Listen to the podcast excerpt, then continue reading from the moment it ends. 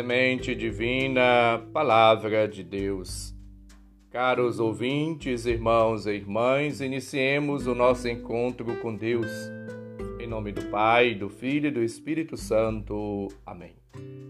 Proclamação do Evangelho de Jesus Cristo segundo Mateus, capítulo 24, versículos 42 a 51. Glória a vós, Senhor. Naquele tempo, disse Jesus aos seus discípulos: Ficai atentos, porque não sabeis em que dia virá o Senhor. Compreendei bem isso. Se o dono da casa soubesse a que horas viria o ladrão, certamente vigiaria e não deixaria que a sua casa fosse arrombada.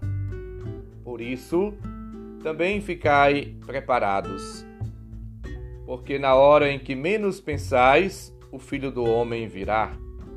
Qual é o empregado fiel e prudente que o Senhor colocou como responsável pelos demais empregados para lhes dar alimento na hora certa? Feliz o empregado cujo Senhor o encontrar agindo assim quando voltar. Em verdade vos digo, ele lhe confiará a administração de todos os seus bens. Mas o empregado mal pensar: Meu senhor está demorando, e começar a bater nos, nos companheiros, a comer e a beber com os bêbados. Então o senhor desse empregado virá no dia em que ele não espera e na hora em que ele não sabe. Ele o partirá ao meio e lhe imporá a sorte dos hipócritas. Ali haverá choro e ranger de dentes. Palavra da salvação. Glória a vós, Senhor. Mateus conta, relata a parábola do servo ou administrador responsável que encontra no último discurso de Jesus ali uma luz, conforme podemos ver em Lucas 12, 41 seguintes. Jesus, diante das tribulações, das dificuldades que a comunidade se encontra, falando sobre as realidades últimas, discurso escatológico, julgamento final, inferno, reino de Deus, salvação, redenção, etc. Ele convoca a toda a comunidade e a cada um de nós, a você, caro ouvintes, e a mim, a vigilância. A uma atitude de atenção, de oração. Esse discurso não visa assustar, mas encorajar dar ânimo, incutir esperança, injetar aquele dinamismo, aquela força que só o Espírito de Deus pode dar.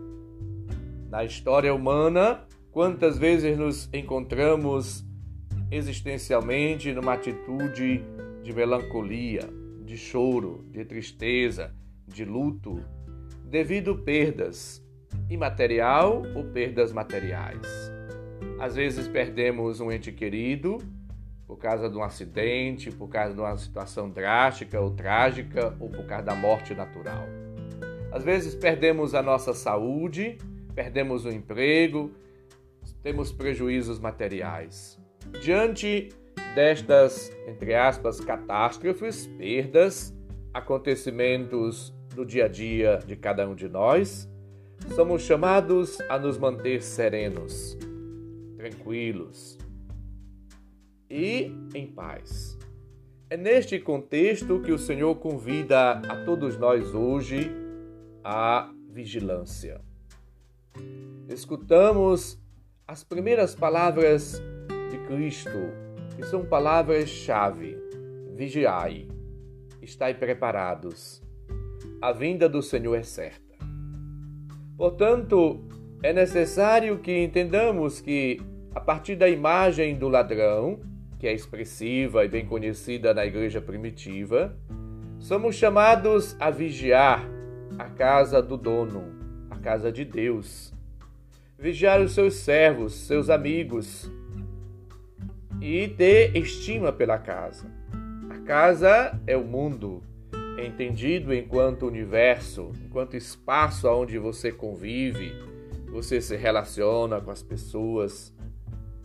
E nós somos chamados a cuidar das pessoas, cuidar do mundo, respeitar a natureza, o meio ambiente, usufruir dele para a manutenção e a subsistência, para favorecer o progresso humano, natural, normal, indispensável, mas ao mesmo tempo cuidar das coisas de Deus. Jesus, enquanto atuante e vivendo entre nós, ele dizia que o zelo pelas coisas de Deus o consumia. Somos chamados a viver não como donos, mas como servos fiéis e prudentes, versículo 45. Tendo consciência que Deus é o dono de tudo, da casa comum, do universo, do mundo, das nossas vidas. Nós devemos tratar bem os nossos companheiros e não agir como servos maus, versículo 48. Que às vezes aproveita a ausência do dono para desperdiçar os bens e maltratar os companheiros. Somos chamados a viver uma vida nova, uma vida de obediência, de fidelidade, de amor, de cuidado para com aquilo que Deus confiou a nós, tanto as pessoas quanto os bens. Nós somos donos? Não, administradores, cuidadores de um dom, de uma propriedade que não é nossa. A nossa vida é de Deus e tudo o que temos estará a serviço dos outros. Pode observar, tudo o que fazemos é em prol dos outros.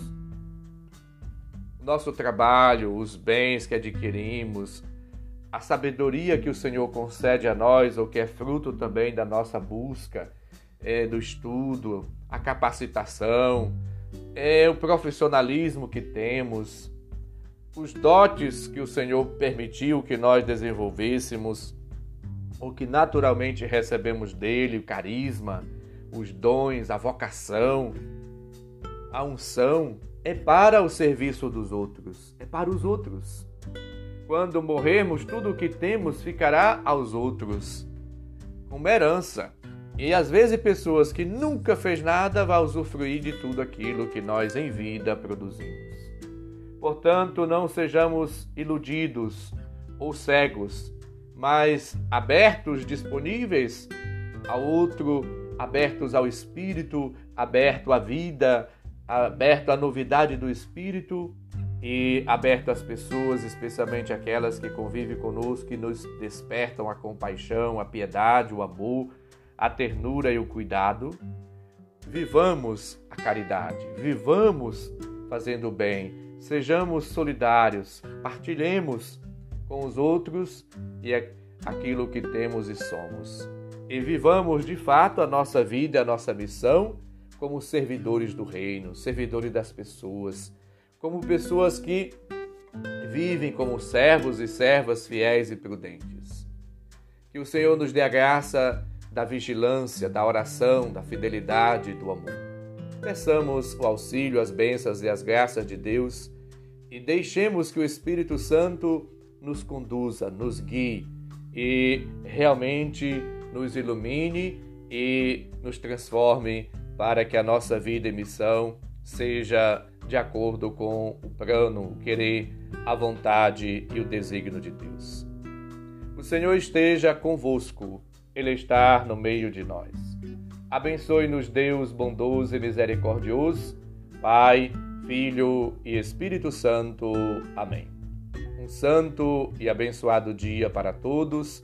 Um abraço, felicidades.